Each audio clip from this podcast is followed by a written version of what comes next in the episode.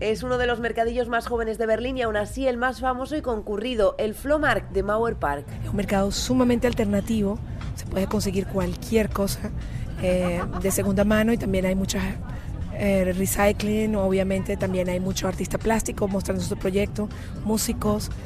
Hay una cantidad increíble de gente, el público es muy diverso, hay muchos berlineses, muchos turistas, se crea una atmósfera muy agradable. Donde aún se pueden encontrar eh, objetos de la Segunda Guerra Mundial, de la DDR.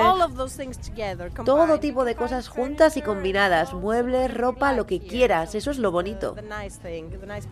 En mi ciudad no hay, no hay tantos mercadillos, pero por ejemplo en Málaga Madrid, Barcelona, hay más mercadillos, pero lo que me gusta es que aquí la gente es más, eh, una ciudad más mm, cosmopolita y hay más variedad, sí. De alguna manera es parte de la mentalidad de la ciudad. Tiene ese algo urbano, industrial y a la vez inocente. Con sus centenares de puestos cada semana, su karaoke famoso por las redes sociales y su mezcla de culturas, el mercadillo de Mauer Park se ha convertido en ejemplo vivo de la transformación de la ciudad, para bien y para mal, y más concretamente la transformación de la venta ambulante y la cultura de mercadillo en la ciudad. Está más lleno que antes, ahora la mayoría de los visitantes parecen turistas. Antes había más berlineses, además se ha vuelto más profesional. Hay más artesanos y menos gente normal vendiendo cosas de su casa.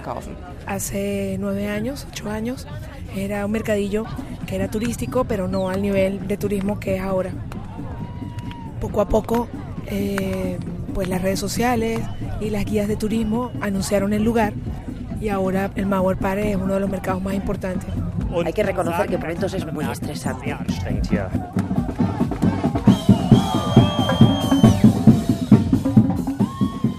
Escuchamos a Gladys de Venezuela, a Natalia de España y a los alemanes Julius y Maray, que todos llevan entre 2 y 9 años vendiendo en el mercadillo. Gladys vende las joyas que diseña, Julius serigrafías de un artista, Natalia vende paella y Maray que ropa de segunda mano.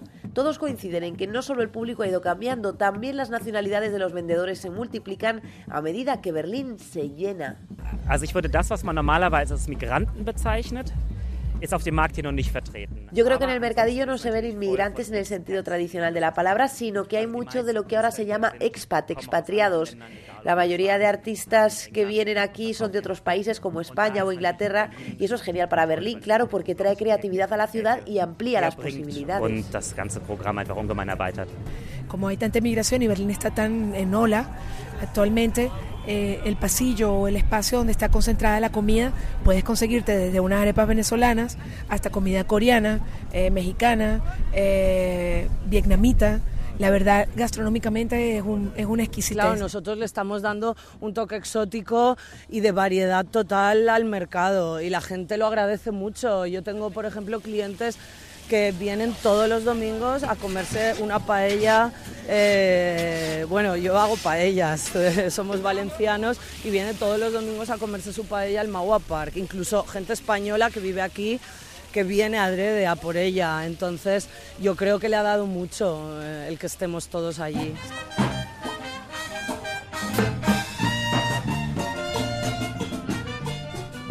Cambian los vendedores, los clientes, las tradiciones, pero sobre todo las maneras de vender y los beneficios de tener un puesto en el mercadillo más popular de Berlín y según algunos de Europa.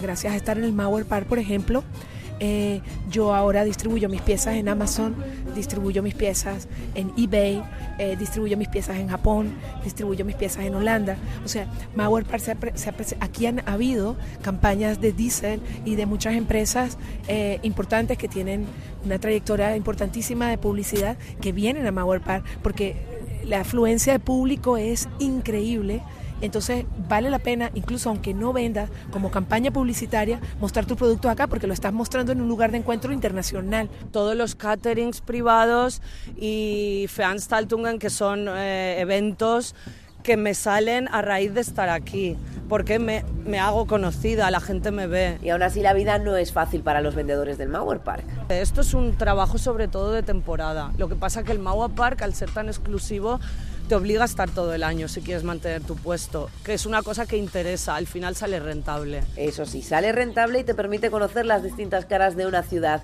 En este mercadillo siempre hay algo que hacer, algo que comprar y algo que vender. Es un mercado que llueva, nieve o, o pase lo que pase, suele tener como mínimo de unos 9.000 a 15.000 visitantes cada domingo.